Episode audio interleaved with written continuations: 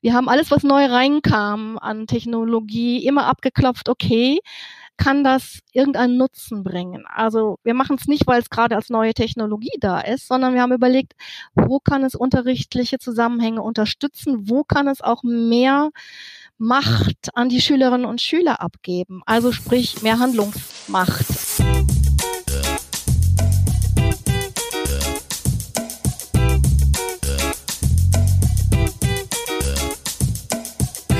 Wieso, weshalb, warum? Der Podcast über Kindermedien.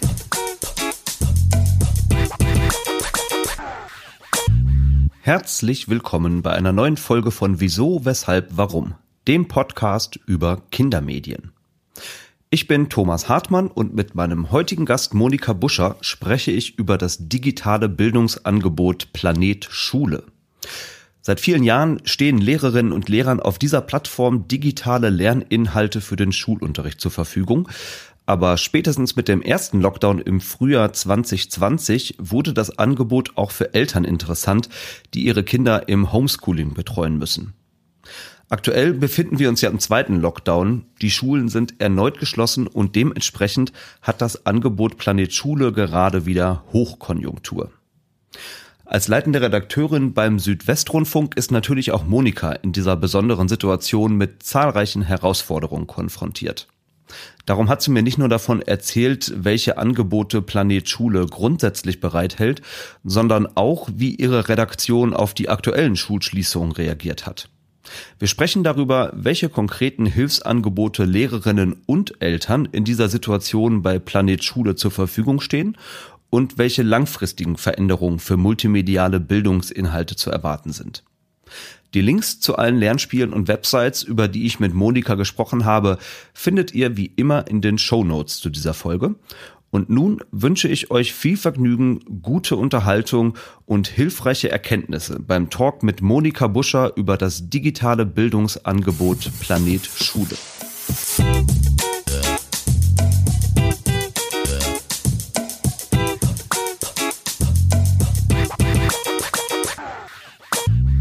Monika, schön, dass du dabei bist bei Wieso, Weshalb, Warum. Hallo. Ja, hallo, guten Tag. Wir befinden uns ja gerade mitten im zweiten Lockdown. Die Schulen sind mindestens bis zum 14. Februar immer noch geschlossen und damit ist in eigentlich allen Familien einmal mehr, muss man ja im Grunde genommen sagen, das Thema Homeschooling gerade wirklich nochmal ein sehr großes Thema, ein sehr riesiges Thema geworden, auch über die letzten Monate. Da sind ja schlagartig ganz neue Bedarfe entstanden. Bei Familien, sicherlich aber auch bei Schulen, also letztendlich bei allen Menschen, die irgendwie mit Kindern zu tun haben. Und das sind ja Bedarfe, die ihr mit eurem Angebot Planet Schule schon seit vielen, vielen Jahren bedient. Und äh, deswegen freue ich mich sehr, mit dir heute sprechen zu können, um mal so ein bisschen mich mit dir über deine Erfahrungen und eure Erfahrungen austauschen zu können, die ihr da so macht. Wir wollen natürlich jetzt nicht groß über Corona sprechen, das könnte man sicherlich auch ganz umfassend tun, aber es geht wirklich im Kern um das Thema multimediales Schulfernsehen. Bevor wir da aber tiefer einsteigen, mache ich mit dir auch den Einstieg in diesem Podcast, den ich mit allen meinen Gästen mache. Ich möchte nämlich ganz gerne ein bisschen mehr über dich erfahren und auch ein bisschen mehr über deine Kindheit. Und um dir den Einstieg einfach zu machen, mache ich, äh, frage ich dich mal nach einem Getränk, das du mir anbieten würdest, wenn ich jetzt als Gast bei dir zu Hause wäre und dich bitten würde, dass du mir ein Getränk anbietest, das du in deiner Kindheit bevorzugt getrunken hast. Gab es da irgendwie ein besonderes? Ja, sagen wir mal so. Ähm, es gibt ein Getränk, mit dem ich sehr schöne Kindheitserinnerungen äh, verknüpfe, das ich sicherlich auch ähm, gerne getrunken habe, aber nicht unbedingt mein bevorzugtes war. Es ist mit einer wunderschönen Ferienzeit mit meinen Eltern und meiner Schwester verknüpft. Ähm, meine Familie ist auch aus ihrer Herkunft her sehr frankophil und wir sind eigentlich die ganze Kinder- und Jugendzeit immer in die Bretagne äh, zum Campingurlaub gefahren. Mhm. Und was sehr schön war, dass wir, meine Schwester und ich, abends nach dem Essen äh, uns zusammen in ein kleines Strandbistro begeben durften. Wir bekamen dann immer ein paar Frauen die Hand gedrückt und durften uns eine Schokolachou bestellen. Und dieses warme Schokoladengetränk, das war immer sehr wohlig. Also nicht nur, weil es eben Schokolade war, sondern weil es vor allen Dingen wärmend war und auch gerade die etwas kühleren Sommerabenden am französischen Atlantik dann etwas aufwärmt und eben auch diese Zeit abends dann nochmal aufs Meer zu schauen und zusammenzusitzen mit meiner Schwester ja, das ist für mich ein sehr nachhaltiges Kindheitserlebnis. Scheint auf jeden Fall auch sehr eng verknüpft zu sein mit eher Urlaubserinnerungen, wenn ich dich richtig verstehe. Und Urlaub wiederum ist ja nicht unbedingt so eng verknüpft mit Schule. Ne? Doch, also ich bin, äh, wie man vielleicht das nicht hören, aber sehen kann, sind meine Haare durchaus angegraut. Ich bin zu einer Zeit in die Schule gegangen, als es noch den sogenannten Schulkakao gab. In der Tat, also äh, auch in die ersten beiden Jahr Jahrgangsstufen auf der weiterführenden Schule gab es in der Tat, man musste dann immer sein Kakaogeld mitbringen, wurde vom Hausmeister in die Klasse Klasse der Kakao geliefert. Wahlweise konnte man, glaube ich, auch Milch wählen, aber ich habe immer Kakao gewählt. Ähm, das gab es damals noch, die, die sogenannte Schulmilch. Also ich wollte dich jetzt gar nicht dazu nötigen, mir jetzt noch ein Getränk zu nennen, das du auch in der Schule getrunken hättest, sondern das war eher nochmal so meine Überlegung, dass du es wahrscheinlich in der Schule oder bei den Hausaufgaben in der Form, wie du es zumindest in Frankreich kennengelernt hast, dann vielleicht nicht so getrunken hast.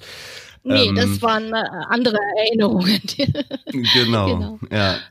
Aber ich würde trotzdem ganz gerne direkt auf deine Schulzeit zu sprechen kommen und dich fragen, ob es denn, wenn du nochmal so zurückschaust, auch schon irgendwelche Formen von Medien oder Medienangeboten gab, die dich beim schulischen Lernen irgendwie unterstützt haben. Hattest du da in deiner eigenen Schulzeit auch Verknüpfungspunkte mit als Schülerin?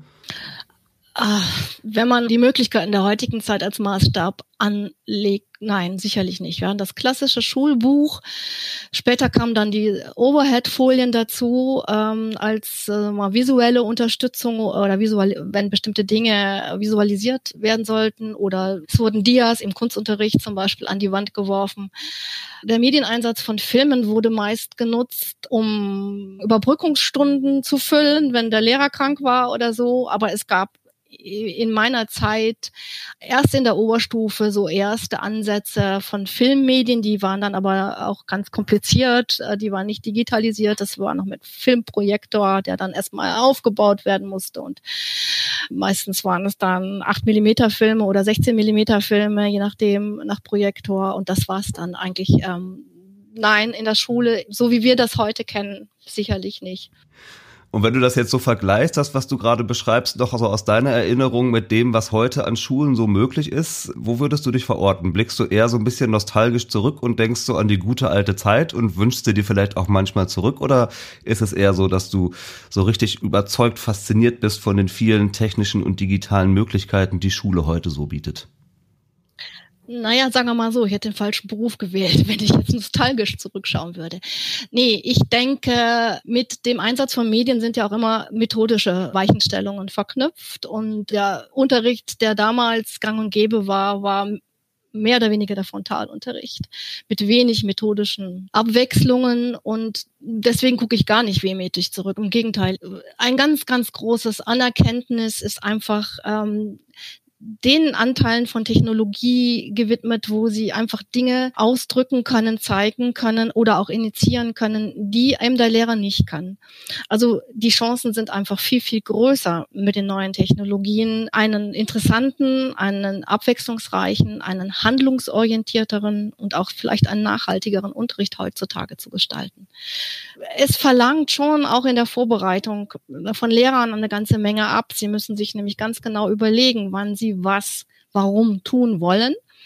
Das ist eigentlich schon fast die wichtigste Entscheidung. Äh, wenn die dann mal getroffen ist, kann man sich eigentlich voll mittlerweile auf die Medienkompetenz der Schüler verlassen. Also da äh, haben vielleicht manche ältere Generationen von Lehrern gewisse Ängste, die sie aber, glaube ich, gar nicht haben bräuchten. Ja, erstmal soweit. Ja, ja, genau. Wir kommen sicherlich nachher noch mal ein bisschen intensiver darauf. Vorab aber noch mal eine Frage zu deiner Biografie. Wie bist du denn überhaupt dann zum Schulfernsehen und zu Planet Schule gekommen? Kannst du das mal so kurz skizzieren, welcher Weg dich dorthin geführt hat? Ja, eigentlich verdanke ich diesem Umstand die Tatsache, dass ich nicht Lehrerin werden durfte. Ich habe mein, mein zweites Staatsexamen zu einer Zeit gemacht, als Land auf Land ab von Lehrer Schwemme die Rede war äh, etwas, was wir uns heute wieder wünschen würden. Ähm, und ich hatte erstmal auf absehbare Zeit keine Anstellungszusage bekommen, hatte aber schon begonnen, im Umfeld des damaligen Südwestfunks zu jobben, würde man das salopp sagen und habe mich dann sehr, sehr früh äh, auf ein Praktikum im damaligen Familien- und Ausbildungsprogramm beworben, weil ich habe gesehen, oh, die machen da sowas wie Schulfernsehen und das hat sofort meine Neugier geweckt. Ja, und so bin ich eigentlich ähm, dahin gekommen, wo ich jetzt schon viele, viele Jahre bin Und als dann nach geraumen fünf, sechs Jahren die ersten Anstellungszusagen für das Lehramt kamen, war ich aber dann dort schon äh, ja so, so begeistert von den Möglichkeiten, die man mit Medien eben tun kann, ähm, dass ich dann das Einstellungsangebot abgelehnt habe. Also ich komme tatsächlich, meine Ausbildung, zumindest ausbildungshalber, äh, aus dem Lehrberuf. Aber äh, ich habe nach außer meinem zweijährigen praktischen äh, Referendariat und natürlich jetzt im Rahmen meiner Tätigkeit natürlich auch äh, Unterrichtshospitationen oder Multiplikatorenveranstaltungen, Kontakt zu Schülerinnen und äh, Schülern und Lehrerinnen und Lehrern. Aber ich bin halt nicht mehr in der in der praktischen Unterrichtswirklichkeit verhaftet, sondern äh, einfach mit dem Konzipieren und ähm, Umsetzen, Verantworten von von digitalen Lernmedien. Also das ist aber vielleicht von der Vorbereitung und von dem Hineindenken immer in die jeweilige Situation doch noch sehr, sehr nah an, an der didaktischen Wirklichkeit von Lehrerinnen und Lehrern. Ja, und ist ja mit dem Weg, den du gegangen bist, nicht die schlechteste Basis für das, was du heute tust. Ne? Also hast sicherlich auch einen sehr guten, konkreten Blick auf das, was Schule so ausmacht und wie Schule funktioniert? Oder ist das jetzt eher eine Unterstellung, wenn ich das so sage? Da muss ich vielleicht ein bisschen ausholen, wenn ich darf, äh, in, die, in die Geschichte äh, des Schulfernsehens beim Südwestfunk oder jetzt Südwestrundfunk zurückgehen. Ähm, da gibt es schon seit den frühen 70er Jahren eine wunderbare Kooperation mit den Kultus- und Bildungsministerien der drei Länder, für den die Sendeanstalt äh, ausstrahlt, nämlich Baden-Württemberg, äh, Rheinland-Pfalz und Saarland. Und von Anfang an gab es durch diese Kooperation eine sehr, sehr, sehr enge Anbindung einmal an die Curricula, die Lehrplanentwicklungen. Wir haben eigentlich sozusagen auch immer unsere ganzen Medienentwicklung an den Lehrplanneuerungen ausgerichtet. Und zum anderen verantworten wir im Auftrag dieser Ministerien auch äh, Lehr- und Studierendenfortbildungen. Von daher waren wir auch mit sozusagen unseren Primärnutzern immer sehr, sehr eng verbunden und haben eigentlich sehr enge Rückkopplung. Also von daher stimmt das schon. Wir sind ganz gut vernetzt. Ich will der Vollständigkeit halber nur noch mal einmal kurz sagen, also du bist jetzt heute Redaktionsleiterin in der Abteilung Wissenschaft und Bildung beim SWR ja? Genau, richtig. Und hast, das haben wir jetzt eben auch schon dann quasi mitbekommen, diese Entwicklung vom klassischen Schulfernsehen hin zu dem heutigen multimedialen Angebot im Grunde genommen die ganze Zeit hindurch ja auch begleitet und mitgestaltet. Ne? Damit wir uns ein etwas besseres Bild davon machen können, was sich denn eigentlich genau dahinter verbirgt, würde ich mal ganz gerne einen kurzen Steckbrief von Planet Schule zusammenfassend äh, rezitieren. Ich bin auf ein paar Zahlen gestoßen, die sind nicht ganz aktuell, von 2017 sind sie gewesen, wenn ich den Artikel jetzt zeitlich richtig einordne. Da waren aber so ein paar schöne Zahlen drin, die das wirklich nochmal ganz anschaulich machen, was ihr da eigentlich stemmt und auf die Beine stellt. Also zu dem Zeitpunkt hattet ihr 1650 Filme und 900 Clips online abrufbar, also als Stream oder als Download. 320 Multimedialelemente als Lernspiele oder Simulation oder ähnliches, 200 begleitende Dossiers, die insgesamt mehr als 45.000 Seiten umfassen, 4.200 Arbeitsblätter mit didaktischen Empfehlungen und Unterrichtsbeispielen. Ihr bringt dazu auch noch einmal im Quartal eine Zeitschrift heraus, ne, Planet Schule und nicht zuletzt, das hast du ja eben auch schon ein bisschen anklingen lassen, macht ihr auch noch Fortbildungen für Lehrer, Kollegien und Medienzentren und MultiplikatorInnen. Das ist ja wirklich ein ziemlich umfassendes Angebot, das ihr da über die Jahre entwickelt habt. Die allererste Frage, die sich mir stellte, wie groß ist eigentlich eure Redaktion? Wie viele Leute seid ihr, die daran arbeiten? Also sagen wir mal, der produktive Kern, das sind mit Redaktionsassistentinnen und allem äh, so ungefähr ich glaube, wir sind 14, genau. Ich muss auch sagen, dass wir ähm, so einmal die, sagen wir mal, journalistische Unit haben, also die Leute, die sich dann inhaltlich journalistisch um äh, die Medien kümmern und dann sind wir in einer guten Lage, auch äh, Menschen in unserer Redaktion zu haben, die sich sehr gut mit Technologien auskennen. Also wir sind nicht so eine ganz normale Fernsehredaktion, wie das vielleicht andere haben. Äh, bei uns äh, ist es ein wunderbares, divers aufgestelltes Team mit unterschiedlichen Fähigkeiten, die wir alle brauchen, weil du hast ja schon gerade geschildert, was wir dann auch an, an unterschiedlichen Dingen ähm, herausgeben. Ja, das ist viel oder wenig. Ich kann es nicht so einschätzen. Ähm, ich weiß nur, dass wir uns nie langweilen. Wir also auch gerade jetzt mit den Schulschließungen äh, arbeiten wir wirklich gerade ziemlich so am Rand äh, unserer Kapazitäten. Also es ist schon ziemlich heftig gerade, ja.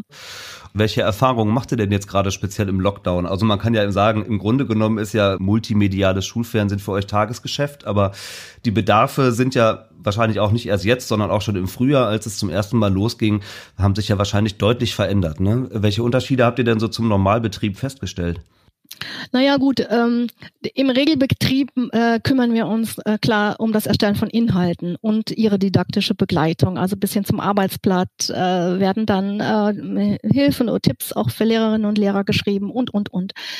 Äh, hinzugekommen ist jetzt natürlich die ganze Elternschaft. Äh, wie können wir da möglichst guten Service leisten, dass die unsere unsere Sachen auch finden. Wir haben angefangen, ähm, eine Spezialseite aufzubauen fürs Homeschooling, wo wir vorkuratierte Inhalte anbieten, die dann schnell gefunden werden nach Alters- oder Schulstufen äh, und Fächern äh, nochmal neu geordnet, weil du hast ja gerade vorhin vorgelesen, wie viel Content wir haben und jemand, der nicht regelmäßig bei uns zu Gast ist, hat dann vielleicht auch Schwierigkeiten, das zu finden, was er jetzt ganz schnell braucht. Und deswegen haben wir das so ein bisschen vorkuratiert passiert.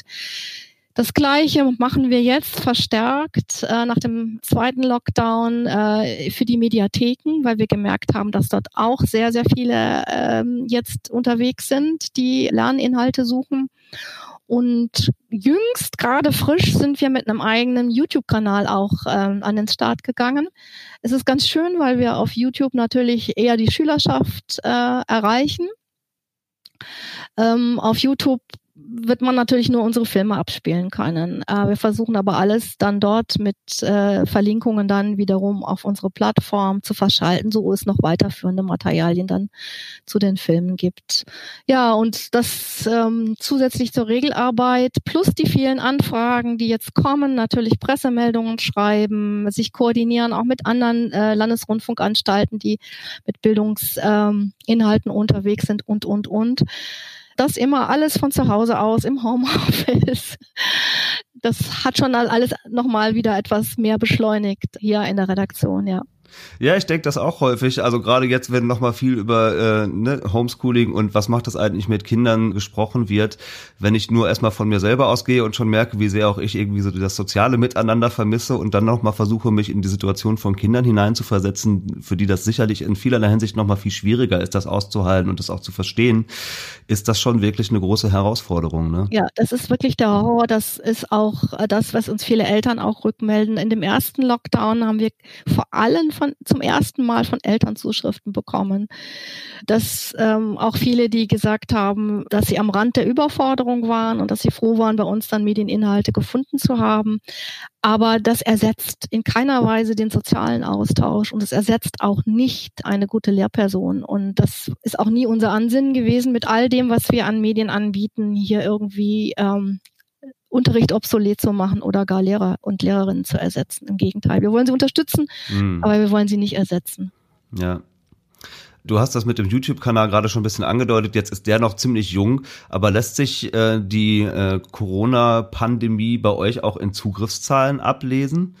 Ähm, ja. Müssen jetzt nicht zwingend absolute Zahlen sein, aber habt ihr das so ein bisschen evaluiert?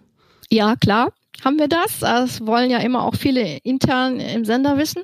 Äh, wir sind äh, ziemlich nach oben geschnellt. Also wir haben in der ersten Woche nach den Schulschließungen unsere Visits versechsfacht.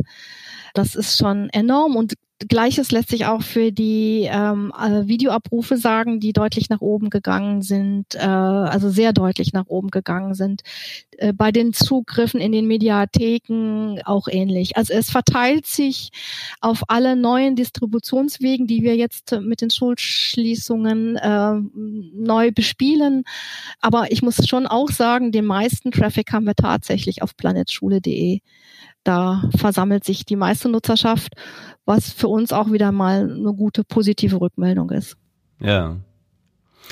Lass uns mal ganz kurz auch über die historische Entwicklung sprechen von Planet Schule. Also das ist ja jetzt auch nicht einfach so im luftleeren Raum entstanden, sondern es hat ja auch eine gewisse Genese quasi. Es gibt ja, das muss man vielleicht als Grundlage sich nochmal klar machen, ne, einen gesetzlich verankerten Bildungs- und Kulturauftrag der öffentlich-rechtlichen Sender. Und mit diesem Auftrag eng verknüpft ist ja auch euer Angebot Planet Schule. Es gibt aber, nee, es gibt es immer noch, ne, also, äh, das Telekolleg. Also das Telekolleg ist ja schon vor weit über 50 Jahren entstanden. 1967 habe ich recherchiert und ich bin auch noch auf eine Doku gestoßen in der ARD-Mediathek mit dem schönen Titel Bildung ist Kult. Das äh, war auch für mich nochmal ein schönes Erlebnis, da reinzuschauen, weil ich nämlich auf einen alten, äh, wie soll ich sagen, Helden meiner Kindheit gestoßen bin, Graham Pesco, der das Format Englisch für Anfänger immer gemacht hat, das ich im WDR als Kind ab und zu eher zufällig gesehen habe und immer fasziniert war von dieser Figur und diesem ganzen Setting, in dem das äh, produziert und aufgezeichnet wurde. Das werden wahrscheinlich sehr, sehr viele noch kennen. Die Idee von dem Telekolleg ist ja die gewesen, wirklich berufsbegleitend schulische Abschlüsse nachholen zu können. Und das kann man ja im Grunde genommen auch bis heute noch. Ne? Also das Angebot gibt es ja noch, hat sich natürlich auch sehr, sehr verändert. Kannst du mal so skizzieren, wie sich aus dieser Grundlage heraus Planet Schule entwickelt hat? Also ich kann da mal äh, mich outen und sagen, meine erste redaktionelle Tätigkeit in der damaligen SWF-Redaktion war tatsächlich das Telekolleg. Ich habe damals das Telekolleg Sozialkunde redaktionell betreut. Also das ist keineswegs fremd. Nur Telekolleg und Schulfernsehen hatten seinerzeit immer auch schon nebenher existiert. Telekolleg, wie du richtig sagtest, als klassisches Lern Gang zu einer Qualifikation in Lektionen sowie in einem Schulbuch aufeinander aufbauend. Und das Schulfernsehen als Medienangebot zur Medienunterstützung im Unterricht. Damals eben klassisch Filme, die entweder Dinge zeigten in der Natur oder in der Welt der Physik oder der Technik oder in fremden Ländern, ähm, die man halt im Unterricht nicht äh, herbeizaubern kann. Die beiden haben immer parallel existiert, eben als filmische Formate. Das Telekolleg natürlich sehr verstärker, auch mit Büchern und äh, Schriftzeugnissen begleitet. Aber ich weiß noch, als ich da anfing im Schulfernsehen, gab es auch da äh, in Form von Printmaterialien, Handreichungen äh, für die Lehrer, die wir auch editiert hatten. Wir haben nur irgendwann einmal, das hat auch was mit der technologischen Revolution zu tun, entscheiden müssen, weil unsere Gelder nicht unendlich sind, eins von beiden richtig gut zu machen. Und die bayerischen Kollegen, also vom BR, haben sich dann mehr auf die Weiterführung des Telekollegs fokussiert. Wir haben dann gesagt, okay, wir gehen auf die andere Seite, wir konzentrieren uns jetzt komplett auf das äh, Erstellen hochwertiger digitaler äh, Lernmedien zu unterschiedlichen methodischen äh, Situationen im Unterricht und auch mit unterschiedlichen didaktischen Ansprüchen. Also so ist unser Werdegang eigentlich und äh, ich kann dann natürlich jetzt einfach weiter erzählen. Die Geschichte geht dann natürlich erst richtig los für uns mit der Entdeckung des Internets. Ja, obwohl das, das wäre jetzt schon ähm. nochmal eine interessante Frage. Also die Entdeckung des Internets klingt schon nach einer spannenden Überschrift. Lässt sich das auch nochmal irgendwie so ein bisschen skizzieren? Ja, ja, Ganz genau. Also Filme machen wir bis heute immer noch. Aber ähm, im SWF seinerzeit waren wir zusammen mit SWF 3 die ersten, die ein Internetangebot im Sender hatten. Und auch damals war das dem glücklichen Umstand zu verdanken, dass wir sehr viel äh, Informatik und technikaffine Kollegen hatten in der Redaktion, die dann auf eigenen Servern und mit eigenem Know-how tatsächlich ein Wissensangebot aufgebaut haben, aus dem sich dann über die Jahre und Jahrzehnte tatsächlich Planet Schule herausgemändelt hat. Ähm, Im Jahr 2008 war dann nochmal ein großer Einschnitt, denn da gab es in Kooperation mit dem WDR einen komplette Neuausrichtung und Neuaufstellung äh, eben unter dem Namen Planet Schule und seitdem wird diese Plattform vom WDR und SWR gemeinsam betrieben unter der Federführung des SWR.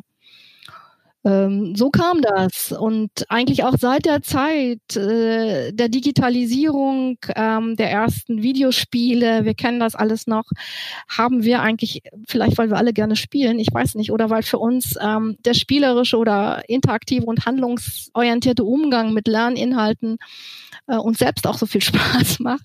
Wir haben alles, was neu reinkam an Technologie, immer abgeklopft, okay, kann das irgendeinen Nutzen bringen? Also wir machen es nicht, weil es gerade als neue Technologie da ist, sondern wir haben überlegt, wo kann es unterrichtliche Zusammenhänge unterstützen? Wo kann es auch mehr Macht an die Schülerinnen und Schüler abgeben? Also sprich mehr Handlungsmacht. Also eben nicht im Sinne vom passiven vor einem äh, Filmmonitor zu sitzen oder vom passiven Aufnehmen von irgendwelchen Lektionen, sondern also wie können wir interaktiv in das Lerngeschehen stärker Schülerinnen und Schüler einbinden. Ähm, ja, und das hat sich bis heute eigentlich nicht geändert. Wir machen bis heute immer noch dieses, äh, nur die Technologien haben sich geändert ähm, und die Anforderungen natürlich dann auch jeweils ähm, an uns in der Redaktion. Ähm, also lass uns doch mal ein bisschen konkreter dann tatsächlich über so einzelne Angebote sprechen und vielleicht magst du mir ja mal eins nennen, von dem du sagen würdest, das ist gerade irgendwie top aktuell, total angesagt, total nachgefragt bei Schülerinnen oder auch bei Eltern. Welches würdest du da nennen? Ja, ich würde erstmal für die Grundschule kann ich ein sehr nettes, äh, liebevoll gemachtes Lernspiel nennen. Ähm, das heißt Ellie Online. Es ist ein Browser-Game äh, für Kinder in der Grundschule. Es ist so, wir hatten, das ist schon ein paar Jahre her, uns überlegt, äh, wie können wir Kinder erreichen im Grundschulalter, und ohne erhobenen Zeigefinger ihnen sie, sie so auf die Gefahren, die im Internet und ähm, Social Media äh, Nutzung äh, lauern können. Und ähm, die Redakteurin Ulla Rehbein hat damals zusammen mit dem wunderbaren Zeichner Leo Leowald die Comicfiguren äh, Ellie und Cosmo, die Computermaus, entworfen und daraus sind kleine Videoerzählungen geworden, ganz analog von A bis Z. Ähm, das hat uns aber schon, als wir sie machten, nicht besonders befriedigt, weil natürlich auch da wieder nur eine passive Rezeption von etwas, was wir erzählen, äh, möglich ist und haben dann an Ellie etwas geknüpft und programmieren lassen, was wir immer schon mal tun wollten, nämlich ein Tool, was eine ganz komplexe interaktive Narration ermöglicht. Das heißt, ich habe im Verlauf der Handlung immer mal wieder Weichenstellungen und überlasse die Entscheidung jetzt den Kindern, wie es weitergehen soll und dann geht die Handlung anders weiter weiter.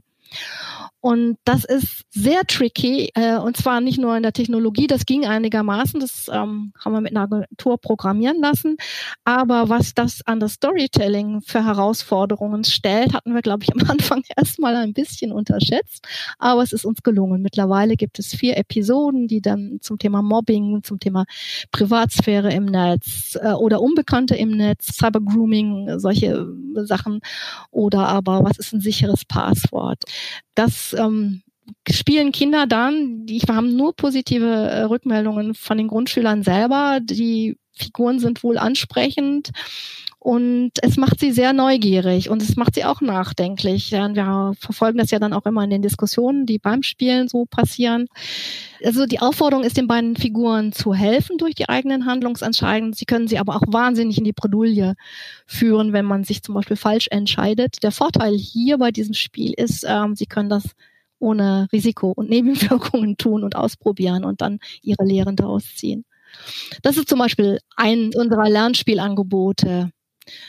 Ich hätte jetzt noch ein Beispiel, wenn, weil du mich gerade nach was ganz Aktuellem gefragt hast, für die Zielgruppe, sagen wir mal so ab achter Klasse aufwärts in Sachen Demokratiebildung, Demokratieerziehung. Das ist der Kanzlersimulator. Ich weiß nicht, ob du davon schon gehört oder gespielt ja, hast gar. Auf den bin ich auch gestoßen. Ja, gespielt habe ich ihn tatsächlich nicht, nee.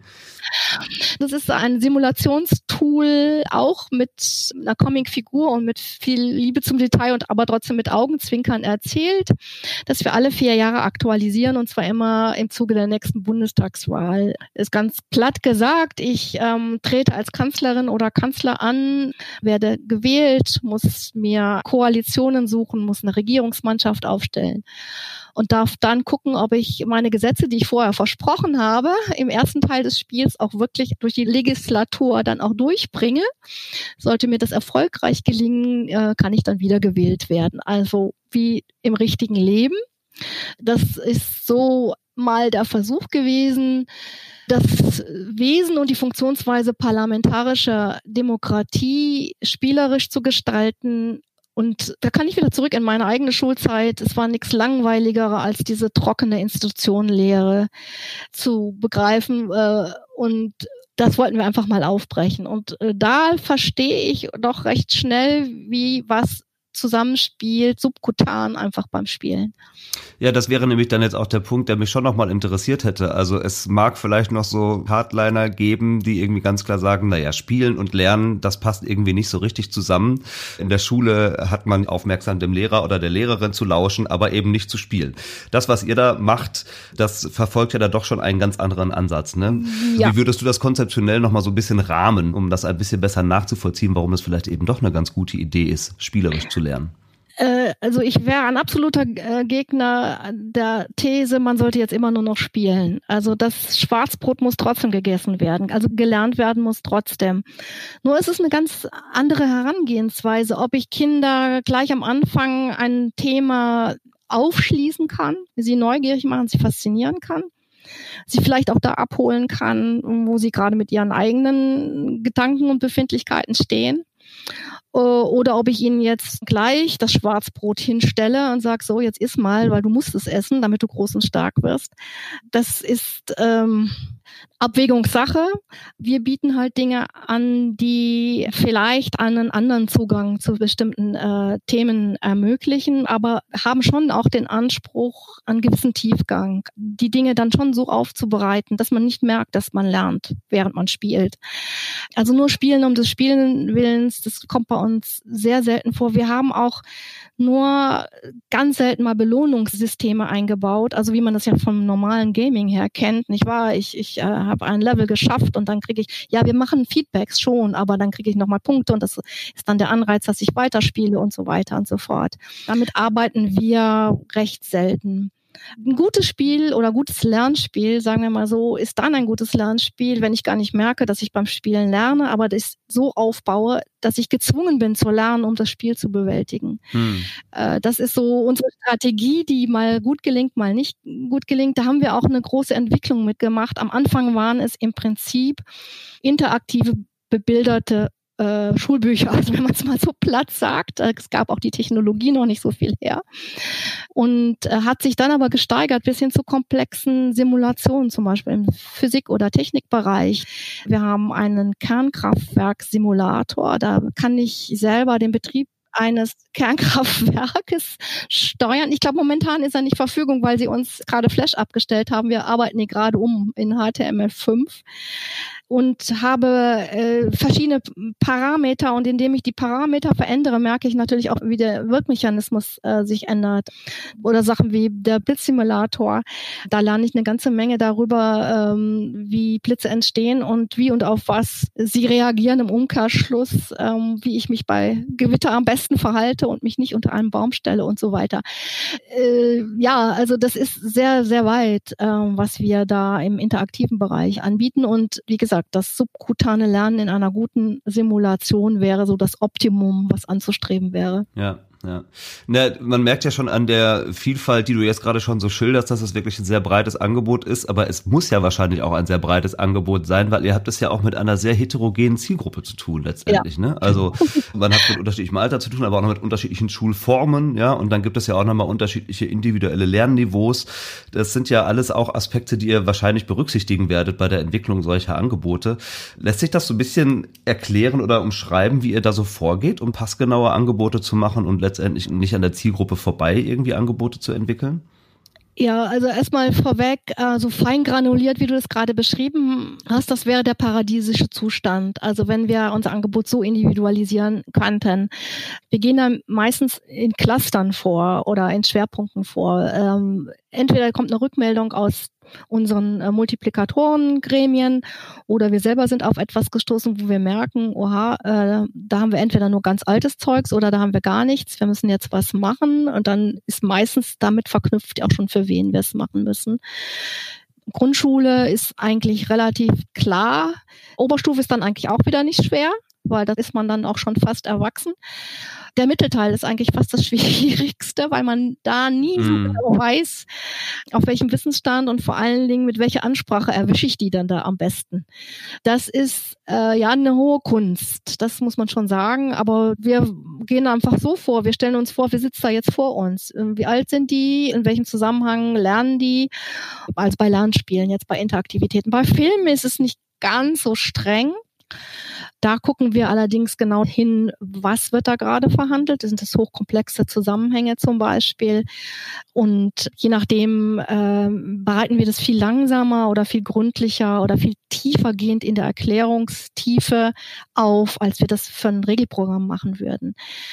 Aber wie gesagt, das kann man auch nicht pauschal sagen, weil das hängt dann immer sehr viel eben von der von der Nutzungssituation ab, äh, für die wir dann was anbieten wollen. Mhm.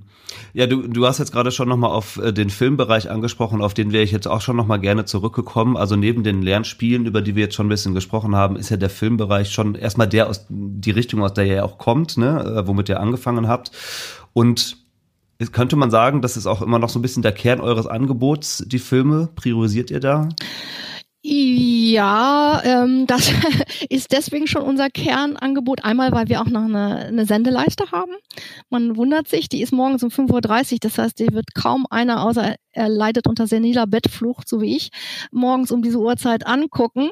Die Sendeleiste existiert deswegen noch, ähm, weil ähm, das einmal als Schulfernsehen ausgestrahlte, kostenlos mitgeschnitten werden darf von Lehrern oder Medienzentren und dann im Unterricht eingesetzt werden kann. Das hat was mit Urheberrecht zu tun, einfach. Das ist daran gekoppelt, die Ausstrahlung. Mhm. Alles, was wir da ausgestrahlt haben, ist dann auch für die unterrichtliche Nutzung sozusagen freigegeben. Deswegen haben wir auch noch einen Sendeplan, also alles, was ein ein großer Sender hat, haben wir im Kleinen auch. Und deswegen sind Filme natürlich immer noch ein sehr wichtiges Standbein. Aber es ist auch deswegen wichtig, weil es nach wie vor ein sehr wichtiges Medium für den Unterricht ist. Äh, mhm. Und äh, Dinge kann, die der Lehrer eben nicht kann. Der kann nicht mal eben, was weiß ich, wohin fahren, die großen äh, Solarkollektoren farmen äh, in der Wüste äh, mal zeigen und sagen, wie die funktionieren und äh, wo die Zukunft in Sachen Nutzung von Sonnenenergie hin hingeht. Wir können das, wir können das mit einem Film. Wir können in dem Film Dinge zeigen mit super Zeitlupen, mit äh, extremer Zeitraffer. Also wir machen ganz schnelle Dinge, machen wir ganz langsam, damit man ihren Bewegungsablauf nachvollziehen kann. Zum Beispiel und sich mal vorstellt, wenn ein Eisvogel in ein Gewässer eintaucht, um einen Fisch zu fischen, und wir haben so eine Doppelkamera, die das Bild über Wasser und unter Wasser zeigt und das Ganze dann in einer super Zeitlupe. Mhm. Das sind Dinge, das sind auch Verstehenseindrücke, Visualisierungen, die kann man im Unterricht natürlich ohne dieses Medium nicht herstellen oder auch in den Mikrokosmos einer Zelle eindringen und so weiter. Das äh, sind Visualisierungen, die aber sehr viel dem Verstehen helfen und damit auch einem nachhaltigen Lernen. Also wir unterscheiden so ein bisschen zwischen auswendig lernen, lernen und nachhaltig lernen, indem man eben äh, bestimmte Strukturen, Entwicklungen, äh, Prozesse verstehen lernt. Ja. Und ähm, da ist das Medium Film nach wie vor ein 1A-Medium äh, was ich denke, im Unterricht sehr viel voranbringen kann. Wenn wir nochmal ganz konkret gucken, was ihr während der Corona-Zeit gerade äh, entwickelt habt, habe ich gesehen auf eurer Webseite, es gibt gerade ein Corona-Sonderprogramm äh, mit dem Titel Der etwas André-Unterricht. Ja. Mit André Gatzke. Kannst du was dazu sagen, was das für ein Format ist und welche Genese das hatte? Das ähm, wird von meiner ähm, Kollegin Birgit Keller-Redemann vom WDR betreut. Die haben jetzt praktisch am Vormittag mit André Gatzke so eine Art Schulstunde live initiiert. Da kann man tatsächlich ähm, direkt im Fernsehen analog eine Schulstunde zu den unterschiedlichsten Themen. Äh, für die Grundschule ist es äh, äh, ganz speziell nur an Grundschüler adressiert. Äh, meistens auch eine Lehrerin noch mit dabei, die quasi dann so ein bisschen äh, flankiert und das ist auch ein bisschen interaktiv, weil ähm, Kinder dort auch bestimmte Themen und Fragestellungen direkt ins Studio live stellen können. Das Ganze ist ein Live-Format. Also das ist auch äh, Hochachtung ad hoc aus dem Boden gestampft und das zu stemmen jeden Tag ist eigentlich auch ähm, nicht so ganz einfach, was die Kollegen da machen. Also es ist mhm. nochmal ein anderer Zugang. Also Lange Rede, kurzer Sinn. Wir versuchen alles, was wir gerade irgendwie an Kanälen und Inhalten ähm, zur Unterstützung stemmen können, auch äh, jetzt anzubieten, ja.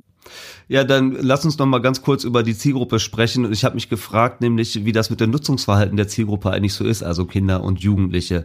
Wisst ihr was darüber, ob die das viel proaktiv nutzen, also von sich aus auf eure Angebote zugreifen und sagen, hey, das interessiert mich, das möchte ich mir jetzt mal irgendwie anschauen oder spielen? Oder ist es eher so, dass die Lehrerinnen und Lehrer und die MultiplikatorInnen eure eigentliche Zielgruppe sind, weil die das dann wieder an die Schülerinnen und Schüler herantragen. Also wie proaktiv nutzen das Kinder und Jugendliche? Das entzieht sich leider so ein bisschen unserer Kenntnis. Ähm, es ist ehrlicherweise zu sagen, dass die Plattform planetschule.de natürlich über die Lehrer die Inhalte in die Schulen bringt. Das ist auch vom Auftrag her genauso formuliert. Wir sehen aber an, schon damals, als wir nur als Playlist in YouTube waren, dass unsere Filme eben auch von Schülern gefunden werden. Und jetzt sehr lustig, ähm, mit einem neuen Kanal, mit den Schulschlüssen sind dann so Kommentare wie, hi, ich bin die 6C von so und so. Seid ihr jetzt auch schon da. Also während der Schulschließung haben die offensichtlich YouTube-Links zu bestimmten Inhalten zu uns geschickt bekommen und sitzen jetzt da dran und arbeiten. Vorher haben wir allerdings sehr, sehr oft solche Botschaften in den Kommentaren gehabt. Wow, du hast mein Reparat gerettet, vielen Dank. Oder toll, jetzt habe auch ich das endlich verstanden. Also ich denke, die Direktnutzung und Direktansprache, die läuft eigentlich eher über die Medien, die die Jugendlichen nutzen. Das ist nun mal sicherlich YouTube. Und die andere Ansprache, äh, so die, sagen wir mal, Beschulung, wenn man das böse Wort mal so nennen darf, äh, mit den Inhalten in einem Lernzusammenhang, die passiert dann doch weitestgehend über die Lehrer oder Lehrerinnen und Multiplikatoren.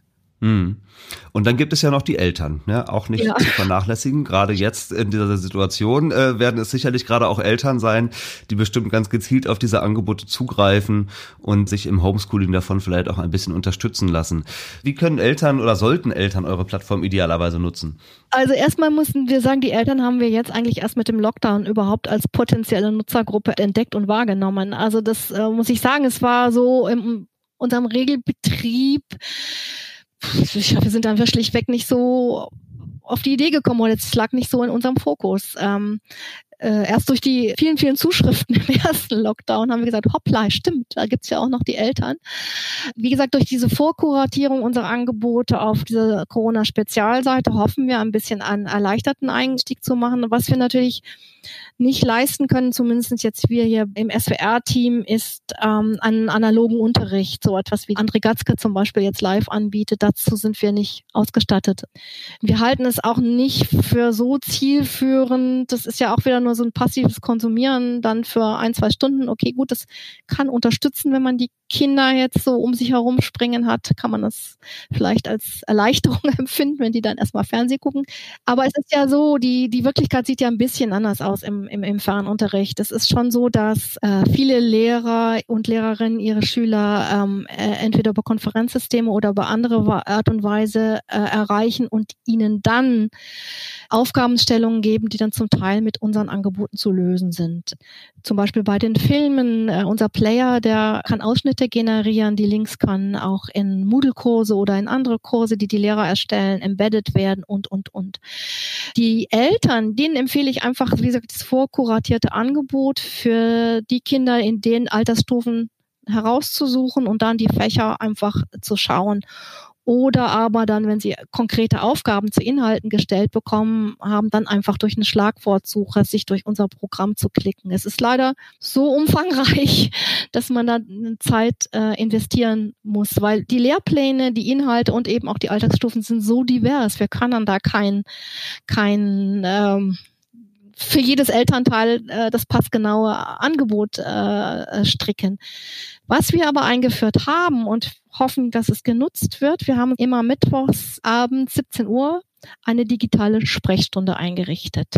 Und da haben wir ausdrücklich auch Eltern eingeladen. Und da wollen wir dann ganz genau auf persönliche Fragen und Bedürfnisse eingehen in dieser Sprechstunde. Ja. Ja, aber das ist doch auch ein schönes Angebot, also so eine Sprechstunde noch zumindest auch wahrnehmen zu können und dann vielleicht noch mal ein bisschen tiefer da auch einsteigen zu können. Ja, ganz, genau. also die können wir auch ausbauen. Wenn wir merken, es wird jetzt total angenommen, können wir diese Sprechstunde gerne ausbauen, weil ich glaube, in der, in der persönlichen Beratung und den persönlichen Tipps äh, äh, die wir dann geben können und auch wie man die Medien dann erreicht, wie man sie einsetzen kann. Und manchmal sind es auch ganz banale Hilfestellungen bei der Bewältigung der technischen Anforderungen und so weiter und so fort.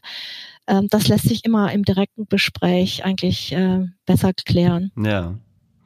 Jetzt würde ich noch mal gerne auf einen Aspekt zu sprechen kommen. Äh, ich überschreibe ihn mal etwas allgemein mit dem Stichwort Bildungsgerechtigkeit.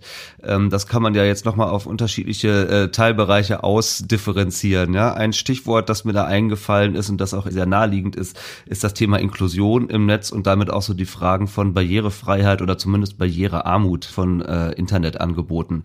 Das ist ja für alle Menschen, die damit zu tun haben, ja schon eine große Herausforderung, muss man ehrlicherweise sagen. Es gestaltet sich nicht so einfach, Internetangebote tatsächlich barrierearm oder eben gar barrierefrei umzusetzen, ist aber nichtsdestotrotz natürlich sehr, sehr wichtig.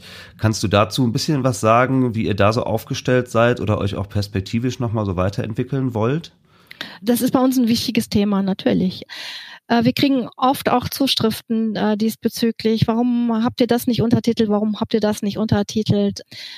Wir hätten gerne alles untertitelt, aber da muss man uns einfach auch nachsehen, bei so viel tausend Filmen, die wir haben, können wir das nicht flächendeckend, sondern wir ziehen das aber jetzt, alles was neu reinkommt, sozusagen, was wir neu produzieren, äh, versuchen wir dann doch stringent mit Untertiteln äh, anzubieten. Das ist eine Sache. Der Player ist tastensteuerbar, äh, sind solche Sachen. Wir haben es natürlich versucht, in Schriftbild und Kontrast, was jetzt das Layout und die Grafik und die Typografie der Plattform betrifft, natürlich auch an die Standards zu halten für einen möglichst barrierenarmen Zugang.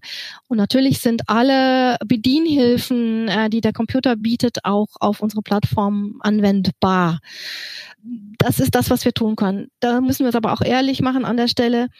Bei den interaktiven Angeboten, bei den Lernspielen ähm, stoßen wir da aber oft an Grenzen, wo wir sehen, also jetzt gerade so bei Sehbehinderungen oder Sehbeeinträchtigungen, die können wir nicht überwinden. Äh, oder wir müssten dann nochmal ganz extra neues Szenario programmieren und anbieten, nur darauf hin. Also da ist es eher schwierig, obwohl wir auch da natürlich alles, was technologisch äh, machbar ist, äh, versuchen äh, zu machen. Aber ähm, da sind einfach, muss man sagen, dann auch Grenzen gesetzt und äh, in der Entwicklung auch hm. finanzielle Grenzen, wenn man mal ganz das Blatt so sagen darf. Das liegt ja sehr nah auch, ne? Das ist, kann ja jeder nachvollziehen, dass man sich natürlich in einem begrenzten Rahmen von Ressourcen bewegt und da sicherlich auch mit einer Menge technologischer Herausforderungen zu tun hat. Ich habe noch mal so eine Zahl auch gelesen, da könnt ihr jetzt mal wirklich überhaupt gar nichts für, aber wenn man sich noch mal klar macht, dass es gegenwärtig 230.000 Kinder im SGB II-Bezug gibt, also deren Familien auf Hartz IV angewiesen sind, wo sich die Frage nach der technischen Grundausstattung in einem Haushalt ganz grundsätzlich ja auch nochmal stellt. Ja, also es eine Menge Schülerinnen und Schüler gibt, die im besten Fall vielleicht noch ein Smartphone haben, das sie benutzen können, um auf solche Inhalte zuzugreifen. Aber das ist wahrscheinlich nun wirklich nicht das perfekte Endgerät, um eure Inhalte anständig zu konsumieren oder überhaupt an digitalem Unterricht teilzunehmen. Das sind ja auch Herausforderungen, mit denen wir in diesem Bereich konfrontiert sind. Und mit wir meine ich jetzt tatsächlich wir als Gesellschaft, ne? weil das, das könnt ja weder ihr lösen, lösen, noch kann das eine Familie alleine lösen. Und trotzdem stehen wir ja alle vor dieser Herausforderung jetzt mehr denn je, dass Bildung irgendwie digital werden sollte und digital werden muss und dass man da aber auch aufpassen muss, dass niemand abgehängt wird. Ne? Das ist in der Tat äh, richtig und das ist auch etwas, was wir eigentlich auch nur als großes Bedauern wahrnehmen, ähm, dass da sicherlich in der nächsten Zeit die Schere noch weiter auseinandergehen wird, weil einfach viele eben nicht die Ausstattungen haben. Es ist komischerweise auch da wiederum sehr, sehr divers. Also Deutschland ist da auch, was das anbelangt, ein einziger Flickenteppich. Es gibt Bereiche, die sind wirklich sehr gut ausgestattet, wo tatsächlich Schulklassen iPads oder äh, Notebook zu Zugang äh, haben. Die Frage ist natürlich immer noch, wie ist die Internetanbindung von zu Hause aus? Wie sieht da die Bandbreite aus? Und, und, und. Ich bin jetzt weit davon entfernt, Schulzuweisungen zu machen. Das steht mir nicht zu. Aber ähm, Deutschland hat im internationalen Vergleich da vielleicht zu lange nicht hingeschaut, äh, sondern einfach darauf vertraut, naja, wenn die Schulen angebunden sind äh, mit einem PC oder keine Ahnung was, wie das früher so war, dann wird das schon reichen. Dann ist damit die Digitalisierung äh, erschlossen. Ähm, mit dem Digitalpakt wurde ja zum ersten Mal mit dem Zaunfall gewunken auf Bundesebene. Und die Geschwindigkeit, wie der umgesetzt wird, ist auch wiederum unterschiedlich. Das macht es für uns als Produktentwickler auch nochmal schwierig. Ähm, auf welche Standards können wir uns eigentlich einlassen? Auf welche Zielsituationen äh, legen wir unsere Technologien an? Dazu gibt es überhaupt gar keine verbindlichen Aussagen. Das heißt, wir müssen immer alles mitdenken. Äh, das heißt, wenn wir zum Beispiel so etwas machen wie die englische Sprachlernanwendung Wizardora, versuchen wir möglichst viele Verbreitungswege zu eröffnen, nämlich sowohl über Smartphone als auch als äh, App in den Stores bei iOS und bei Android als auch als Browser-Game. Ähm, wir versuchen eigentlich ähm, alle Wege zu nutzen, die für uns machbar sind, weil wir nie wissen, äh, wie ist die Ausstattung auf der anderen Seite dann. Und äh, natürlich, gerade vor dem Hintergrund der Anbindung auch an die Infrastruktur, ist die Frage, warum bieten wir alle Filme nicht nur als Stream an auf Planet Schule, sondern auch als Download obwohl uns das Erwerben von Downloadrechten meistens Zusatzkosten oder oft Zusatzkosten beschert weil äh, wir genau wissen, eine reine Stream-Nutzung in der Klasse und zumal wenn mehrere Leute gleichzeitig dann was streamen, äh, im Chaos endet. Also die brauchen nach wie vor auch immer Offline-Versionen. Also diese Situation in der Republik spiegelt sich sozusagen auch in unserer eigenen Verzweiflung beim Entwickeln, äh, möglichst viele äh, Zugänge zu entwickeln und eben auch bereitzuhalten. Und das ist auch nicht immer ganz einfach. Hm. Ein letzter Punkt, der mir da vielleicht noch einfällt, wenn wir über die Dinge sprechen, die nicht so ganz einfach sind. Ihr bewegt euch ja mit eurem Angebot auch letztendlich in einem konkurrierenden Umfeld. Ja? Also äh, ihr seid jetzt ein öffentlich-rechtliches Angebot und damit auch eingebettet in die ganzen Rahmenbedingungen, die öffentlich-rechtliche Sender an Einschränkungen, aber eben auch an Möglichkeiten haben. Es gibt aber ja auch eine ganze Menge kommerzielle Anbieter, die äh, im Grunde genommen genauso in eurem Feld auch unterwegs sind. Wie positioniert ihr euch denn denen gegenüber oder gibt es da vielleicht sogar auch manchmal Kooperationen oder ist das eher ein harter Konkurrenzkampf? Magst du da ein bisschen aus dem Nähkästchen plaudern? Harter Konkurrenzkampf würde ich das jetzt nicht so sagen. Ja, es gibt äh, mit der Privatwirtschaft durchaus viele Kooperationen. Also es ist einfach schon so äh, über die Agenturen, wir können ja das alles nicht selber erstellen. äh, also da wären die 14 Mann wirklich zu wenig. Da ähm, sind wir darauf angewiesen, auf Kooperationen mit Bildungsmedienentwicklern, aber auch mit ganz normalen Agenturen.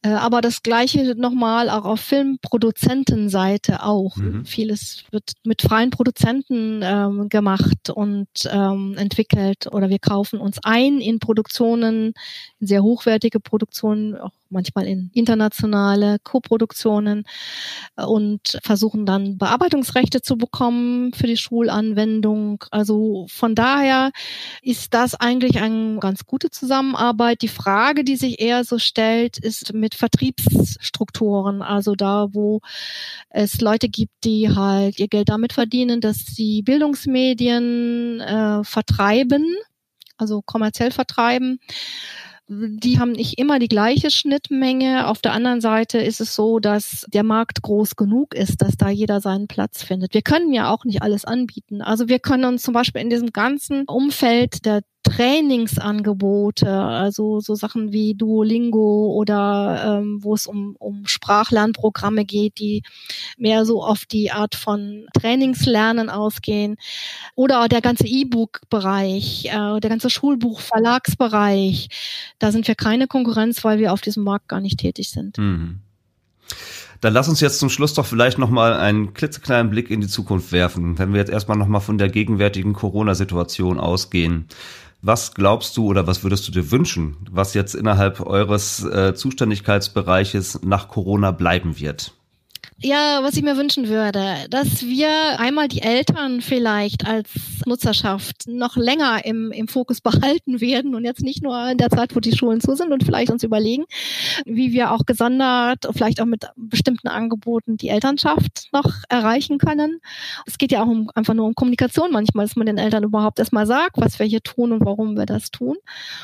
Äh, das wäre sicherlich die eine Sache. Natürlich das andere ist, dass wir uns natürlich wünschen, dass digitale Lernmedien, gerade auch interaktive Lernmedien, nicht jetzt gehypt sind, wo der Lehrer gerade nicht da ist, sondern vielleicht auch ihren regelmäßigen Platz im Unterrichtsgeschehen finden können. Nicht ihren dauerhaften, aber immer dann, wenn es vielleicht angemessen und sinnvoll ist. Das würde ich mir sicherlich wünschen und vielleicht auch ähm, wir erfahren, wir kriegen Rückmeldungen jetzt mal jenseits unserer Netzwerke von den Lehrern immer dann, wenn es was zu kritisieren gibt. Ähm, wir wünschen uns eigentlich auch gerne einen stärkeren Dialog. Man kann uns anschreiben, man kann äh, uns auch Tipps geben. Wir suchen immer in der Lehrerschaft äh, Autorinnen und Autoren, die uns Begleitmaterialien unterstützen. Das ist immer nicht so ganz einfach weil ich weiß, die haben auch genug zu tun. Also deren Alltag sieht ja auch gerade jetzt nicht so rosig aus, aber da sind wir immer auf der Suche. Also man kann bei uns auch mittun und mithelfen. Da hoffe ich doch dadurch, dass wir jetzt so im Fokus stehen und auch gefragt sind, dass das vielleicht uns da noch mal ein bisschen mehr intensivere Kontakte beschert. Hm.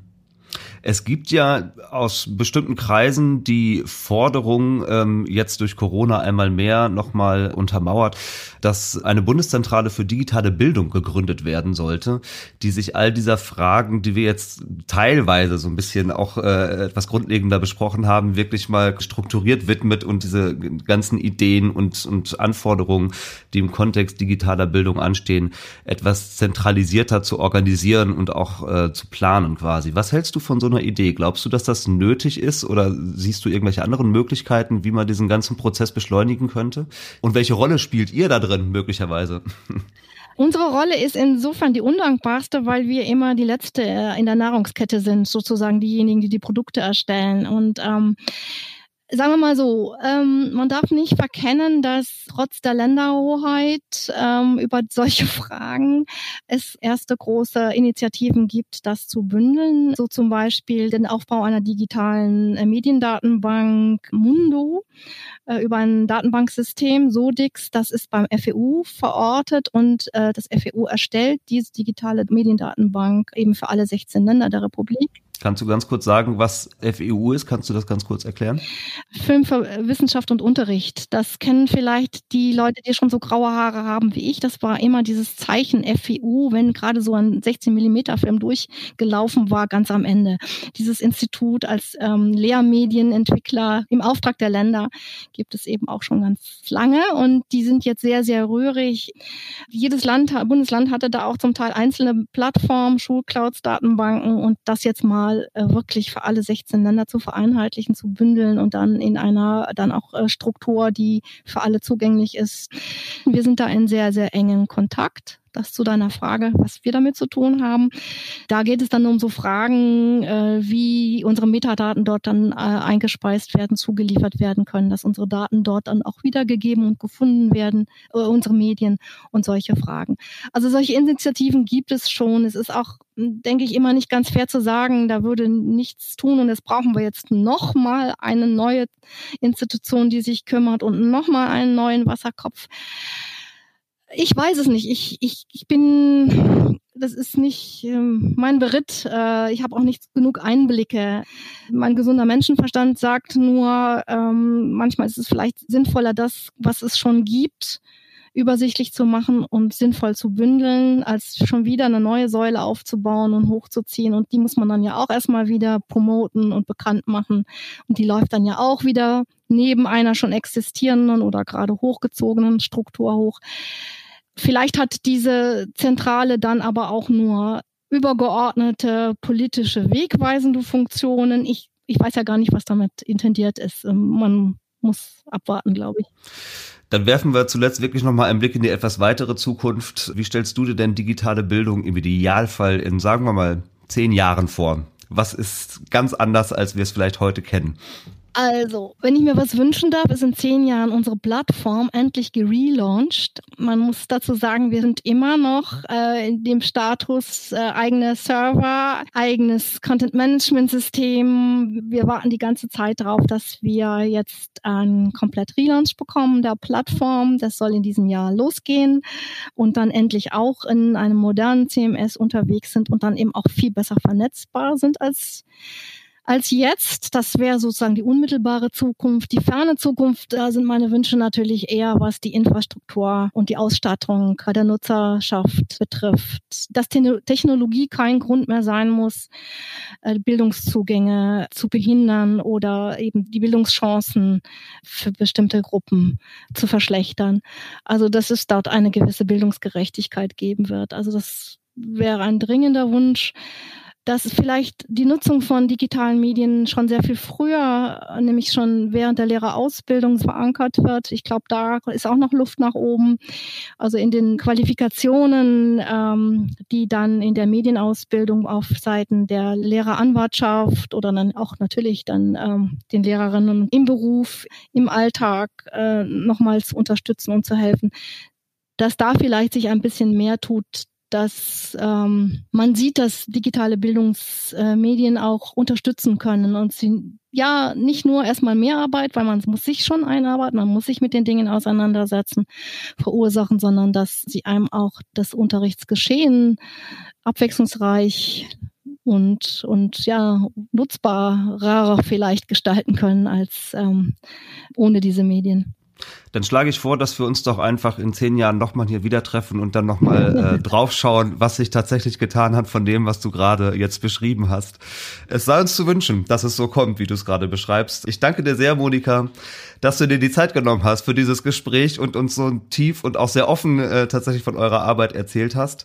Alles Gute dir und euch, deiner Redaktion, ja, für danke. die noch gerade harten bevorstehenden Wochen, aber auch ganz grundsätzlich. Ja, danke dir sehr. Ja, vielen herzlichen Dank. Mach's gut. Ja. Tschüss. Tschüss.